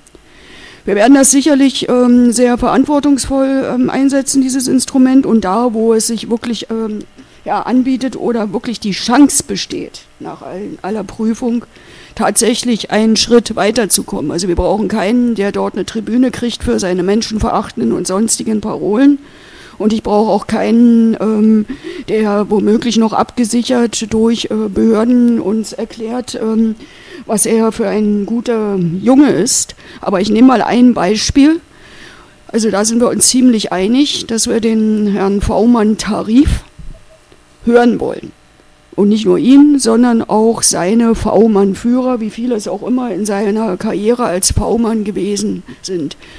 Ähm, er gehört zu denen, die in der Operation Rennsteig, einer gemeinsamen Operation von Verfassungsschutz, MAD und auch BND, denke ich, ja, nee, BND nicht MAD, äh, rund um den Thüringer Heimatschutz sehr gezielt ähm, angeworben wurden. Und ähm, wie gesagt, die Akte ist geschreddert worden in der berühmten Operation Konfetti. Ein Teil ist inzwischen rekonstruiert. Und er, der Herr selbst gibt im Moment Interviews und behauptet, und das ist eine schwerwiegende Behauptung, die dort im Raume steht, dass er seinem V-Mann-Führer berichtet hat, dass man sich an ihn gewandt hat, um diese drei Flüchtigen unterzubringen, in Sicherheit zu bringen und dass dieser V-Mann-Führer ihm nach Rücksprache mit wem auch immer mitgeteilt hat, er muss sich nicht um die drei kümmern, um die drei kümmert man sich. So, das Bundesamt für Verfassungsschutz dementiert das, steht Aussage gegen Aussage. Das ist aber essentiell, um dieser Frage nachzugehen, hat oder haben staatliche Behörden tatsächlich in irgendeiner Weise etwas gewusst oder gar unterstützt. Ob das das Abtauchen war, ob das die Vorbereitung, die Begehung von Taten war oder Kenntnis über Taten. Das ist essentiell. Und da werden wir schauen, dass wir die sowohl hören, dann auch mit den Mitteln, die ein Untersuchungsausschuss hat, was das Thema Wahrheit und Pflicht, Verpflichtung zur Wahrheit äh, betrifft. Und da wird es auch den Kampf um die Herausgabe sämtlicher, auch nur irgendwo noch vorhandener Schnipsel von Akten gehen, um das abzugleichen und äh, damit dann auch öffentlich umzugehen. So, wie gesagt, andere muss man wahrscheinlich nicht hören, das muss man sich wirklich sehr genau auch überlegen, denke ich. Sie wollten auf die Frage nach OK und Polen auch noch ja, ich, sagen. Also ich würde da gerne die außerparlamentarische Perspektive ein bisschen stark machen, weil wir die Angst haben, dass sich von dem, wie ähm, das auch schon in dem Einsetzungsantrag formuliert ist, diese Zweiteilung in, also du hast es, äh, Sie haben das zwar sehr schön äh, getrennt, aber ähm, de facto wiederholt sich da so, so ein Bild, als wenn organisierte Kriminalität das eine und Nazis das andere wären und ähm, was, was halt ein Narrativ vom Verfassungsschutz ist. Also das, was erst staatsgefährdend ist und beobachtet werden muss, ist, ähm, sobald es irgendwie die Verfassung gefährdet und das andere ist kriminell, da hat sich die Polizei drum zu kümmern und dann wird untersucht, oh, es gibt eine Schnittmenge. Wenn wir als Antifaschistin halt die Recherchen zu den Nazis machen, dann ist es halt ganz klar, wie groß diese Schnittmenge ist oder dass es halt deckungsgleich ist. Und ich glaube, dass dann eben auch bei der Gefahr von der Arbeit mit den Akten ähm, genau da ja vielleicht darin liegt, ähm, wie das in die Öffentlichkeit getragen wird, nämlich dass ein ja doch sehr staatstragendes Verständnis von wie Nazis funktionieren und wie Kriminalität funktionieren weitergetragen wird. Frau Barschei, an Sie die Frage, was erwarten Sie von dem OLG-Verfahren und dessen weiteren Fortgang? Also wir erwarten eigentlich gar nichts mehr äh, von dem OLG-Verfahren, bis auf diese fünf Angeklagten, dass die verurteilt werden an Aufklärung gleich null. Katharina König hat recht, die Rechtsmittel sind erschöpft. Was Aktenbeiziehung und ähm, Vorlagen und so weiter angeht, das wird äh, nicht mehr kommen, ist auch nicht zu erwarten. Der Generalbundesanwalt oder dessen Vertreter verhindern diese Aufklärung oder die Beiziehung dieser Akten. Ähm, das erwarten wir eigentlich vom Untersuchungsausschuss vom Zweiten, dass nämlich diese Akten studiert werden, dass diesen Fragen nachgegangen wird zu den V-Leuten, wer, wessen, äh, wer wann welchen Kenntnisstand hatte. Und ähm, wir erwarten ehrlich gesagt auch von den Ermittlungsverfahren, die jetzt noch parallel laufen gegen äh, Unterstützer, auch nichts. Ich denke, ähm, die, das Gericht in München, die Beweislage sieht momentan so aus, dass es ähm, die Anklage ist größtenteils bestätigt. Beim fünften Angeklagten André E. wissen wir es noch nicht so genau, ob das zu einer Verurteilung ähm, ausreichen wird. Ähm, da muss man noch gucken, was da noch kommt. Ähm, und danach äh, wird einfach gesagt, das Problem ist gelöst mit den Verurteilungen und äh, die anderen ähm, laufenden Ermittlungsverfahren über dessen Stand und ähm, über die Akten wir auch nichts wissen, werden wahrscheinlich eingestellt werden und man wird auf keinen Fall ein neues Fass aufmachen. Und deswegen erwarten wir auch vom Untersuchungsausschuss, dass dem auch nachgegangen wird. Ich habe noch die Detailfrage. Genau. Ähm, das minutiöse Aufklären bringt nicht unbedingt neue Erkenntnisse. Ähm, was es bringt, ist zum einen, dass man Verschwörungstheorien begegnen kann. Ähm, und zwar insbesondere denen, die von Fatalist und äh, dem Arbeitskreis NSU in die Öffentlichkeit gesetzt werden. Und das halte ich für enorm wichtig, ähm, dass man da ähm, mit klaren, minutiösen ähm, Details des Ablaufes am 4.11. gegenhalten kann. Ähm, und zum Zweiten, ich glaube, wir bekommen das erste Mal ähm, nicht nur einen sehr umfassenden Einblick in Verfassungsschutzarbeit, das hatten wir vor allem im ersten Untersuchungsausschuss, sondern wir bekommen jetzt einen sehr umfassenden Einblick in die polizeiliche Arbeit. Und ähm, gemessen daran, wie Polizei arbeitet, ähm, glaube ich, man kann so ein paar Ängste, die sich aufgebaut haben über die letzten Jahre, dann auch mal zur Seite tun. Die sind gar nicht so gut. Also jetzt im, da ist viel Glück mit dabei ähm, und nicht unbedingt, äh, ja, ich nenne es jetzt wieder regelkonformes polizeiliches Arbeiten. Und ich glaube ja, dass das ähm, über die NSU-Untersuchungsausschüsse auch ein Stück weit aufgearbeitet wird, nämlich dass Polizei letztlich auch Menschen sind und da passieren eben eine Unmenge an Fehlern. Kann das auf dem Podium auch gerne geäußert werden? Ich wollte auch gerade sagen, die, also dazu sollten wir uns dann auch tatsächlich nicht nur zwischen Thüringen und Bund zusammensetzen, sondern insgesamt. Aber es ist völlig klar, auch ab 1990 hat diese militante und gefährliche Nazi-Szene nicht nur auf der Insel Bundesrepublik Deutschland ähm, existiert, sondern das ist europaweit vernetzt, zum Teil weltweit vernetzt. Und die Strategien, Theorien, die dann auch in die Tat umgesetzt wurden, wurden auch nicht bloß in der Bundesrepublik diskutiert, ob das Konzept des führerlosen Widerstandes, das Konzept Anschläge zu begehen, äh, entsprechend ähm, den Strategien von Combat 18. Es gab Anschläge in Großbritannien, es gab Anschläge in Skandinavien und es gab Beziehungen und auch das ganze Konzertgeschehen ist keins, was auf die Bundesrepublik Deutschland begrenzt ist. es gab und gibt immer wieder einen Austausch und ein Stichwort, welches auch immer eine Rolle spielte, sind nicht nur die Bezüge des Ku Klux Klan, klar, Richtung USA, sondern vor allen Dingen Richtung Südafrika. Wir haben nicht nur ähm, Herrn, äh, Herrn, Hoffmann, sondern Herrn äh, Nordbruch. Nordbruch, genau, der fehlte mir jetzt gerade. Herr Nordbruch, der ein reges Vort Vortragswesen einerseits oder Vortragstätigkeiten in der Bundesrepublik, übrigens nicht bloß in Thüringen, ähm, hatte, aber gleichzeitig Ausflüge, Übungen, Milita äh, militärische Übungen auch auf seiner Ranch in Südafrika ergänzend zur Ausbildung an der Waffe oder an Sprengstoff, die man gerne in der Nazi-Szene auch in der Bundeswehr mit wahrgenommen hat. Das sind also alles nur Stichworte, finden Sie auch zum Teil schon publiziert durch verdienstvolle Recherchen von Journalistinnen und Journalisten und Autoren, aber Sie finden es auch angelegt sehr wohl in den Untersuchungen des ersten Untersuchungsausschusses. Ich habe auch vorhin gesagt, wir konnten uns weder mit dem BND befassen, noch ausreichend mit dem, was der MAD dazu auch vorliegen hatte. Und auch wir haben Hinweise, dass auch der Verfassungsschutz da an dieser Stelle vollständig gemauert hat. Was diese Dinge betrifft, dem werden wir uns zuwenden müssen. Herr Temme, ja, ich hoffe sehr, dass im Hessischen Untersuchungsausschuss, solange Sie noch Zeit haben, das, was in Hessen aufzuarbeiten ist, an vielen Stellen so weit aufgearbeitet wird, dass wir darauf aufsatteln können.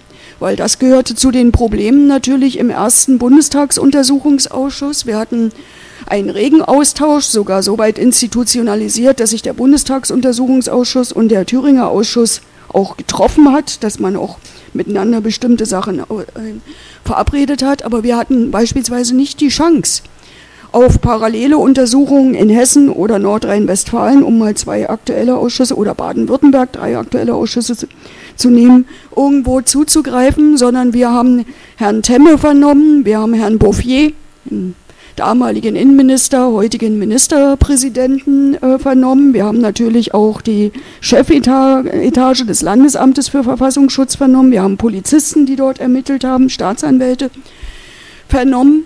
Aber letztendlich ähm, ist das nicht die Aufgabe des Bundestagsuntersuchungsausschusses, sondern da muss jetzt wirklich auch ordentlich Vorarbeit im Land geleistet werden.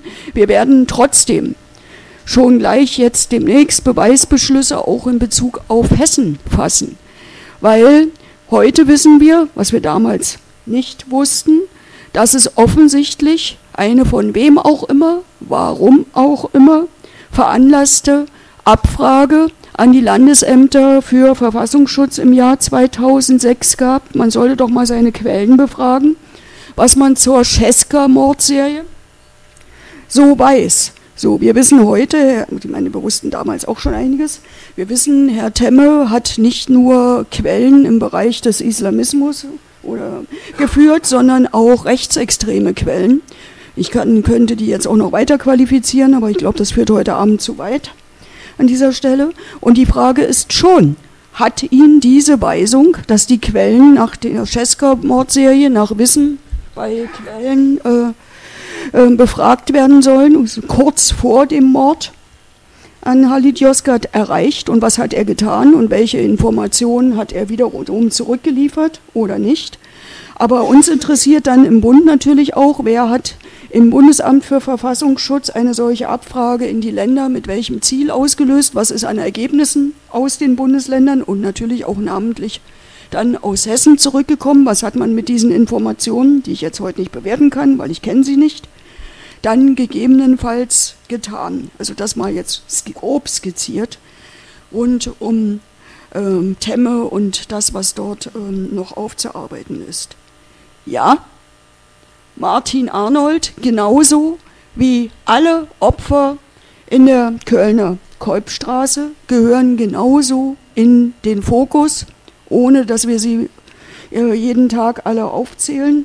Ich habe übrigens ähm, die Kölner Kolbstraße inzwischen mehrfach besucht und bin inzwischen mit vielen Betroffenen und Anwohnerinnen und Anwohnern ins Gespräch gekommen. Was auch heißt, da ist ein Stück Vertrauen gewachsen, auch wenn das Vertrauen in den Rechtsstaat, so wie Sie es beschrieben haben, nach wie vor dort tief erschüttert ist.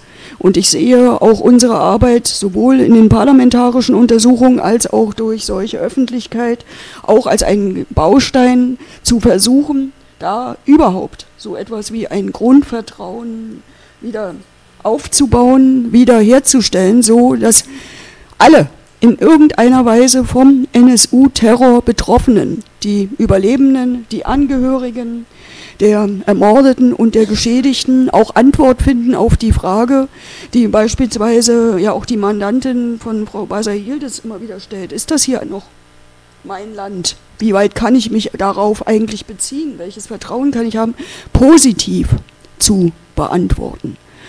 Aber wir werden beispielsweise, gerade auch was Martin Arnold betrifft, beispielsweise sehr genau abwägen. Wir haben das in der ersten Runde getan und haben darauf verzichtet, ihn im ersten Untersuchungsausschuss zu hören. Und wir werden sehr genau abwägen, inwieweit zu den Fragen, die wir mit unseren Mitteln und unseren äh, Methoden, äh, um aufzuklären, äh, an der Hand haben, inwieweit wir ihm das zumuten oder eben auch nicht zumuten müssen äh, hier in, durch uns in die Öffentlichkeit ähm, in der Weise mit der Belastung, die eine solche auch Zeugenbefragung hat, äh, zu bringen. Ich denke, das ist auch eine Verantwortung, die man hier an der Stelle hat. Aber es gibt natürlich auch andere Möglichkeiten, wenn Martin Arnold Informationen hat, Erinnerungen da sind, andere Dinge da sind, diese als Beweise beizuziehen, ohne ihn jetzt öffentlich in irgendeiner Weise hier neu zu belasten. So, und das letzte kann ich nicht lesen, was ich mir hier gerade aufgeschrieben habe. Die Frage nach der Verwendung des Begriffs Sicherheitsbehörden und die Frage, ähm, wird der zweite Pur sich auch ähm, mit äh, den burschenschaftlichen Aktivitäten von Vadian Meyer-Plath, Ex-V-Mann-Führer von äh, Piato und äh, Chef des Landesamtes für Verfassungsschutz beschäftigen. Die Trennung finde ich problematisch, dass das irgendwie nicht auf dem Schirm ist, sondern das wird immer alles auseinandergetragen. Es geht jetzt an den Bundestagsuntersuchungen über den Gesamtdiskurs. Darum geht es. Ja, gut. Na gut, die Frage, welche Verfasstheit äh, Beamtinnen und Beamte, beziehungsweise Herr Meyer-Plath hat großen Wert bei seiner Aussage vor dem Bundestagsuntersuchungsausschuss auf die Tatsache gelegt, dass er nicht verbeamtet ist und auch niemals in seinem Leben verbeamtet werden möchte sondern Angestellter ist. Also in welcher Verfassung die sind, das haben wir natürlich nur so weit immer untersucht, wie das hier irgendwo Einfluss auf unseren Komplex hat. Also hier wurde ja schon der Spitzname von Herrn Temmer eingeführt, also kleiner Adolf. Das hat natürlich äh, zumindest Indizien, dass dort auch eine gewisse geistige Nähe zu ähm, den Überzeugungen von einigen seiner Quellen ähm, da ist. Und da stellt sich die Frage, wie wird die Eignung, die persönliche Eignung und eben auch äh, sonst wie eigentlich untersucht, wenn jemand, ob nun bei der Polizei, beim Verfassungsschutz oder bei welcher Behörde auch immer, ähm, eingestellt wird. Aber ich denke, jetzt für die Untersuchung spielt seine burschenschaftliche, sein burschenschaftliches Engagement äh, eher eine untergeordnete Rolle. Und was den rundum Service und die Vollzeitbetreuung der Quelle Piato betraf, das haben wir nun im ersten Untersuchungsausschuss sehr anschaulich in öffentlichster Anhörung, das heißt, die Protokolle sind ja nun nach Abschluss der Untersuchung auch öffentlich, können Sie alles nachlesen, ähm, ähm, behandelt.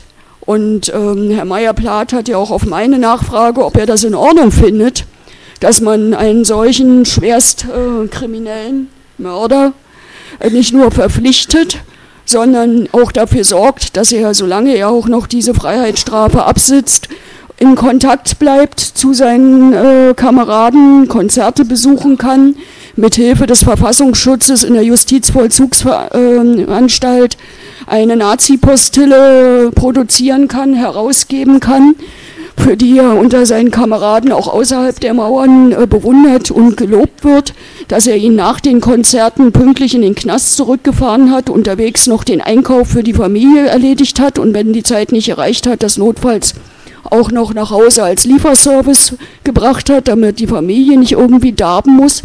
Ich könnte das jetzt fortsetzen, äh, was es da an Skandalen gab. Das haben wir da in aller Ausführlichkeit behandelt und ich habe ihn gefragt, ob ihm im Nachhinein nicht noch irgendwas komisch dabei erscheint und ob er das dann wieder so machen würde oder so. Ja, und er hat mir damals gesagt, er fand das alles völlig in Ordnung und angemessen. Ähm, ja, kurz danach wurde er dann Präsident des Landesamtes für Verfassungsschutz Sachsen, was er heute noch ist. Ähm, nach dieser Bestandsaufnahme habe ich ein Urteil, nicht nur über diesen Herrn, sondern auch darüber, nach welchen Kriterien ähm, bestimmte Entscheidungen damals getroffen wurden und wie man auch heute damit umgeht. Aber das muss ich jetzt nicht weiter untersuchen. Jetzt gab es hier den Wunsch, aber, die, aber jetzt gab es hier erstmal den Wunsch, ähm, die Frage nach den internationalen Bezügen noch zu ergänzen. Ja. Und vielleicht kann Katharina auch noch mal was zum Thema Behördens. Ähm, zu den internationalen Bezügen haben wir als unabhängige äh, Gruppe natürlich ähm, besonders viele Fragen. Also so, zu, zum einen ist gar nicht vorgekommen, welches, welche, also es gibt immer nur so Hinweise darauf, dass durchaus ja auch ähm, Wissen von anderen Geheimdiensten, also außerhalb von Deutschland, über den NSU vorhanden sind. Also wir haben die Geschichte ähm, vom italienischen Geheimdienst, ähm, wir haben die Geschichte vom britischen Geheimdienst, der nach der Kolbstraße darauf hingewiesen hat, wie ähm, baugleich ähm, die Bombe ist zu Combat 18 Bomben in, in London vorher. Ähm, aus antifaschistischer Perspektive wissen wir, wie ähm, Nazis arbeiten und wie die international vernetzt sind. Wir haben da diverse Hinweise. Also Südafrika wurde mit Klaus Nordbruch, Nordbruch genannt. Ähm, Blatt in Anna war immer aktiv und gerade in der Zeit ähm, gut vernetzt nach Skandinavien, insbesondere Schweden. Ähm, und äh, Combat 18 war auch vernetzt nach Großbritannien. Wir haben dann auch ähm, Verbindungen nach Belgien über die ganze Blase in, im Westen von Deutschland, also ähm, wo auch V-Männer mit bei sind, also Seemann, der auch dann ähm, zusammen auch äh, in Akten auftaucht mit ähm, dem genannten V-Mann-Tarif und ähm, Marco Gottschalk, die eine, eine eigene Combat 18-Zelle in, ähm, in Westdeutschland gegründet haben. Das sind alles Sachen, da haben wir wahnsinnig viele Fragen zu, um halt eben genau rauszufinden, wie der NSU als Netzwerk funktioniert hat und eben auch dieser These von einer Drei-Personen-Zelle zu widersprechen. Ich würde nur ganz kurz ein Stück weit eine widersprüchliche Antwort geben auf den Burschenschaftshintergrund von Meyer Plath. Ich halte das nicht für unentscheidend. Ähm, zum einen, ähm, weil er nicht der einzige Burschenschafter ist, der im NSU-Komplex irgendwo auftaucht. Ähm, Beispiel sei jetzt nur noch Mario Brehme als wohl einer der markantesten genannt, der ja auch direkt im burschenschaftlichen Zusammenhang seine Nazi-Tätigkeit ausleben konnte. Insofern, ich würde es einfach nicht rauslassen, dass er Burschenschafter war, ab wann er es war, bei welcher Burschenschaft er war und welche Verbindung wiederum die Burschenschaft in andere Neonazi-Kreise hat. Ähm, das halte ich für schwierig, nur ähm, weil er in einer anderen Funktion oder Rolle ist, das sozusagen nicht näher zu beleuchten. Ich fände das wichtig. Ich glaube aber, das wird in Sachsen im sächsischen Untersuchungsausschuss zumindest in Teilen versucht, dann ein Stück näher ranzugehen. Ja, formal natürlich nur im Rahmen der gesetzlichen Regelung, beziehungsweise das, was in fast jedem Koalitionsvertrag in der Präambel steht, die sogenannte Bundesfreundlichkeit. Wobei auch das natürlich äh, schon ähm, eine Verpflichtung ist. Und umso mehr Öffentlichkeit und öffentlichen äh, Druck wir haben, muss natürlich auch ein Bundesland begründen, warum das den Bund nichts angeht was er dort abfordert. Also ich nehme mal eine Episode aus dem ersten Untersuchungsausschuss, als warum auch immer der damalige Innenminister des Bundeslandes Thüringen, Klammer auf, CDU, Klammer zu, beschlossen hat, uns einen ganzen Lkw-Akten sozusagen vor die Tür zu kippen. Zwei LKWs, nachdem er äh, offensichtlich auch jegliches Vertrauen in ähm, seinen Verfassungsschutz äh, verloren hatte, hat er das ja wohl die Bereitschaftspolizei ausräumen lassen diese, diese Akten, ist überliefert, dass es eine Telefonkonferenz der Innenminister der Bundesländer und des damaligen Bundesinnenministers gab und dass der damalige Innenminister des Bundeslandes Niedersachsen anregte, die Bundespolizei loszuschicken, um diese LKWs abzufangen und äh, dafür zu sorgen, dass wir nicht in den Besitz dieser ähm, Akten kommen. Diesen Vorgang haben wir damals parteiübergreifend öffentlich gemacht und damit auch versucht, den entsprechenden Empörungssturm zu entfachen, aber gleichzeitig den Druck damit auch auf die anderen äh, Länder und ihnen deutlich gemacht. Das funktioniert allerdings tatsächlich nur, wenn man das möglichst gemeinsam hinbekommt und nicht in dem üblichen Raster Opposition und Koalition, egal wer gerade in welcher Situation ist, den Druck aufgemacht, solche Spielchen mit uns nicht zu versuchen. Gleichzeitig haben wir aber die ganze Zeit immer wieder mit einzelnen Landesregierungen gerungen, erstens um überhaupt die Übersendung der Akten, zweitens um möglichst wenige Schwärzungen bzw. Rücknahme von Schwärzungen, Begründung von Einschränkungen unseres ähm, Zuganges und dann noch das Zeitargument. Und ich weiß ganz genau, und das ist so fast ausnahmslos, wie gesagt, Thüringen nehme ich jetzt mal raus, das war auch damals ein Sonderfall, eine besondere Konstellation, dass wirklich fast alle Bundesländer damals auf Zeit gespielt haben. Und die große Hoffnung hatten, wenn sie beispielsweise wie das Land Baden-Württemberg uns erst in der Woche nach Drucklegung des ersten Abschlussberichtes des ersten Untersuchungsausschusses. Also der, und eine Woche bevor endgültiger abschließender Behandlung im Plenum des Bundestages Akten zustellen, dass sie dann formal zwar den Beweisbeschlüssen Genüge getan haben, aber sie wussten, kein Mensch konnte die mehr auswerten und selbst wenn wir sie uns angesehen haben, was wir zum Teil übrigens getan haben, konnten wir sie nicht mehr einfließen lassen in die Untersuchungen oder entsprechende Befragungen vornehmen.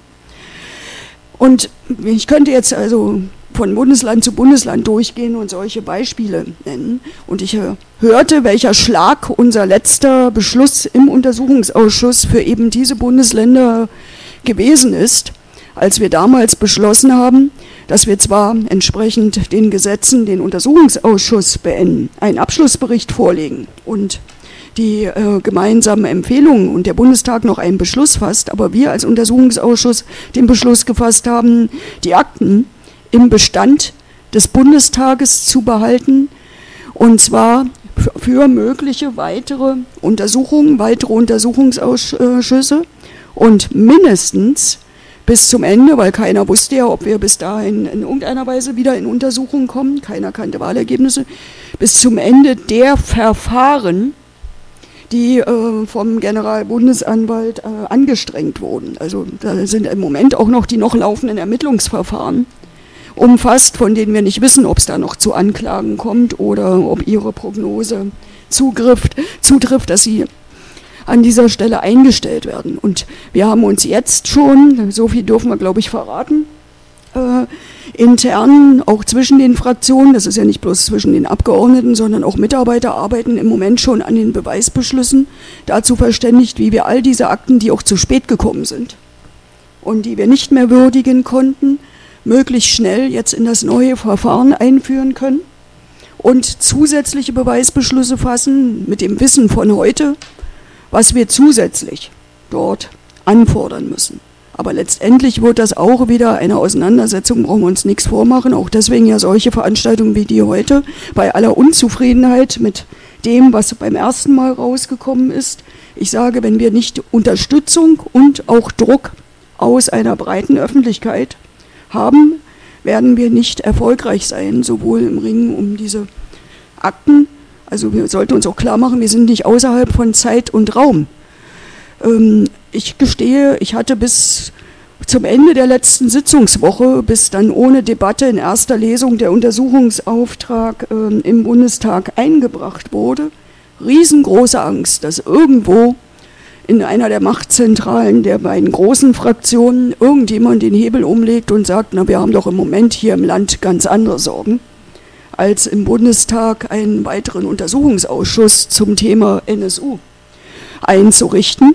Und ähm, mit einem solch, einer solchen Entscheidung hätten wir ein riesengroßes Problem gehabt, hätten wir auf und niederspringen können, skandalisieren können, aber wären nicht an dem Punkt, an dem wir jetzt sind, wo wir über Chancen reden und darüber reden, wie wir ähm, überhaupt in diese Untersuchung kommen. Das müssen wir uns auch klar machen.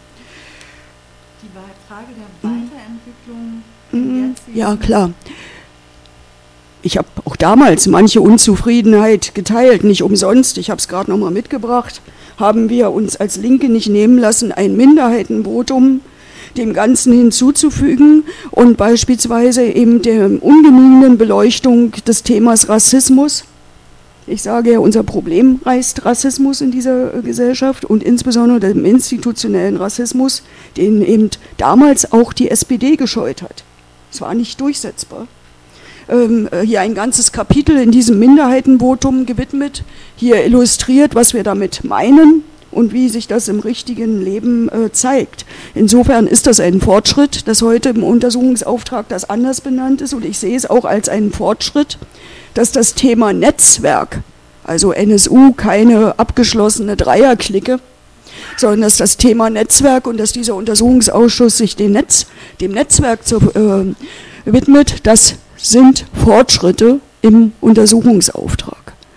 Aber wir werden schauen müssen, wie sich das jetzt im richtigen Leben äh, und in der Arbeit, die, wie gesagt, ab Ende nächster Woche beginnen soll, auswirkt und wie wir in der Lage sind, uns auch immer wieder gegenseitig, ich habe ja heute in meinem Eingangsstatement was dazu gesagt, ähm, auf diese äh, Dinge nicht nur zu besinnen, sondern diese dann auch tatsächlich zu verfolgen. Das Interesse hat nachgelassen. Ähm, kaum einer interessiert sich mehr ähm, äh, für, für die Opfer oder für strukturellen, wieso können wir das nicht so benennen, struktureller Rassismus? Warum wird das ähm, jetzt hier zum Beispiel diskutiert und nicht an den, da wo es diskutiert werden soll, nämlich bei der Polizei? Was denken die eigentlich darüber? Die denken, wir haben überhaupt gar kein Problem mit strukturellem Rassismus. Also ich denke, man muss halt äh, versuchen, das Thema präsent zu halten. Man muss äh, darüber diskutieren öffentlich, man muss Druck aufbauen. Ähm, wir haben unsere Mittel, wie wir schon gesagt haben, im Strafprozess sind extrem erschöpft. Ja? Ähm, wir haben fast gar keine Möglichkeiten mehr, äh, um das aufzugreifen. Und ich denke, wie gesagt, der Untersuchungsausschuss, das wäre eine Katastrophe gewesen, wenn der jetzt nicht eingesetzt worden wäre. Also das wären so viele Fragen, die ähm, meine Mandanten haben, was ich gesagt habe zum Verfassungsschutz. Von daher ist das wunderbar. Ich erwarte mir dadurch mehr Aufklärung und werde das auch verfolgen für meine Mandanten. Ähm, zum strukturellen Rassismus, das, die Diskussion kommt mir ein bisschen zu kurz. Warum ist das alles eigentlich äh, bei den Ermittlungsbehörden passiert? Das sind ja nicht alles Rassisten gewesen. Warum äh, gab es diesen Tunnelblick? Warum diskutieren, ähm, warum wird das bei der Polizei und bei den Behörden eben nicht diskutiert? Warum dieses äh, Versagen äh, der Polizeibeamten, ähm, das dazu geführt hat, dass der NSU einfach nicht ermittelt werden konnte, dass es rassistische Morde waren? Ähm, ich habe kein ähm, keine Lösung dafür parat. Außer, dass man eben an diesen Veranstaltungen teilnimmt und die Öffentlichkeit immer wieder darauf, ähm, die Sinne darauf verschärft, dass man eben über diese Themen diskutieren muss. Das darf nicht vergessen werden. Ich würde Sie, Frau Sanders, als Nächste bitten, darauf zu antworten. Und vielleicht, weil Sie es gerade sagten, Frau ähm, uns allen in Erinnerung rufen, dass bei den aktuellen Ermittlungen zu den Brandanschlägen in den, auf die Flüchtlingsheime auch immer wieder Geflüchtete, die in den Unterkünften wohnen, als Verdächtige mit in den Fokus der polizeilichen Ermittlungen geraten. Also diese Frage der Öffentlichkeit stellt sich ja da nochmal mehr, weil ähm, diese Ermittlungen in den seltensten Fällen dann öffentlich behandelt werden. Ähm, ja, wir als diejenigen, die versuchen, dieses Nerd-Wissen, ähm, sowohl was Nazis angeht, als auch was die Prozessbeobachtung angeht, irgendwie an eine Öffentlichkeit zu bringen, ähm, haben, äh, scheitern da auch immer an dem Anspruch, das ähm, konsumierbar zu machen und, und zu vermitteln und ähm, sehen auf der anderen Seite eben auch dieses abnehmende Interesse und ähm, ja, also auch so, so, so ein ja so eine, Let also einerseits eine Lethargie und andererseits ein Überfordertsein mit den, mit den wahnsinnig vielen Details. Ich glaube, was uns viel in Diskussionen begegnet ist, ähm, also auch bei Veranstaltungen, ist schon, dass sich durchgesetzt hat, dass ähm, eigentlich von einer weißen deutschen Mehrheitsgesellschaft es okay ist, so zu tun, als wenn der NSU nicht unser Problem gewesen wäre. Das ist gleich nach, dem, nach der Selbstenttarnung des NSU relativ deutlich geworden, wo einfach die Mehrheit geschwiegen hat, wo es die ersten Demos gab, anstatt ähm, auch von der radikalen Linken irgendeine Reaktion. Also es hätte vielleicht nicht mal eine adäquate sein müssen, sondern irgendeine, also sei es eine Scherbendemo durch Zwickau, sei es ähm, ein spontane Lichterkette oder weiß ich nicht, es ist alles nicht adäquat, aber es wäre eine Reaktion gewesen. Und ich glaube, da muss einfach auch ein breiterer gesellschaftlicher Diskurs stattfinden, dass es dieses Schweigen und dieses Nichtverhalten eben ja nicht nur ein Teil des Problems ist, sondern das Problem sehr viel größer werden lässt. Ähm, die Betroffenen fühlen sich weiterhin alleine gelassen zum großen Teil. Und ähm, die Spaltung vertieft sich innerhalb der Gesellschaft und insofern ähm, glaube ich, muss man tatsächlich dabei ansetzen, das als gesellschaftliches Problem zu benennen und nicht nur als ein Problem, wo es darum geht, welche Rolle welcher V-Mann gespielt hat und welche Rolle V-Leute überhaupt irgendwie in der Nazi-Szene spielen ähm, und sich daran abzuarbeiten, ähm, auch was wir machen, sondern das halt wirklich auf eine, auf eine breitere Diskussion zu heben. Da, glaube ich, lässt sich wenig ergänzen, außer dass es ja, so schlimm das klingt, angesichts der aktuellen brennenden Flüchtlingsunterkünfte und Angriffe auf Migranten eigentlich ganz klar ist, dass man jetzt den Bezug aufmachen kann, dass man jetzt in jedem kleinen Nest, in jeder kleinen Stadt ganz klar den Leuten anhand der brennenden Unterkunft bei ihnen vor Ort erklären kann, das, genau das, es ist Rechtsterrorismus, genau das ist das, sind die Zeiten, in denen der NSU groß geworden ist oder sozialisiert wurde. Und das, was wir aktuell erleben, ist ein Abbild der 90er Jahre, inklusive der entsprechenden falschen Reaktionen der Politiker, Asylrechtsverschärfung und so weiter und so fort. Ähm, und ich glaube, diesen aktuellen Bezug herzustellen und gar nicht von NSU anzufangen, sondern von dem anzufangen, was in der jeweiligen Dorf, Dorfstadt wo auch immer passiert ist, das bietet die Chance, eine größere gesellschaftliche Debatte herzustellen ähm, und vielleicht irgendwann dahin zu kommen, dass man diese Spaltung, die die biodeutsche Gesellschaft aufgemacht hat, ähm, auflöst. Eine andere Chance haben wir nicht.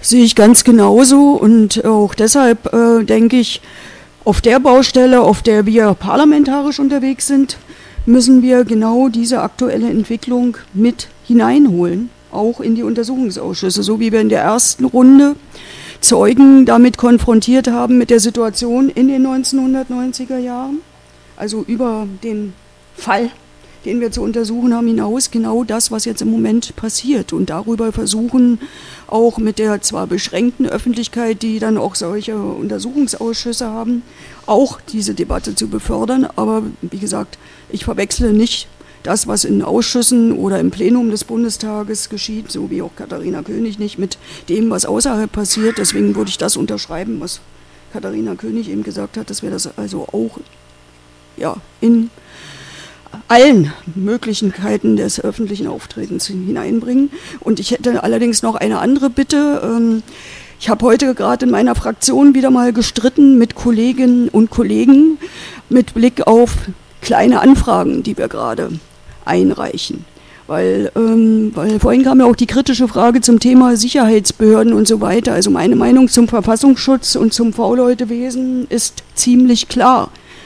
Und das heißt für mich auflösen den Laden und vorher ähm, wenigstens die Leute abschalten. Aber wenn mir dann heute auf den Tisch kommen Anfragen, wo dann Linke mit Blick auf Pegida und AfD äh, erstmal äh, fragen, was macht eigentlich der Verfassungsschutz und äh, wie ist das, äh, welche Informationen äh, liegen denn hier vor? Ich denke, da, auch da sollten wir dann konsequent sein, wenn wir der Überzeugung sind, dass das nichts Gutes ist und dass das äh, im Zentrum des Problems steht, dann sollten wir auch nicht in der Auseinandersetzung mit dieser im Wortsinne brandgefährlichen äh, gesellschaftlichen Situationen ausgerechnet nach diesem Instrument rufen.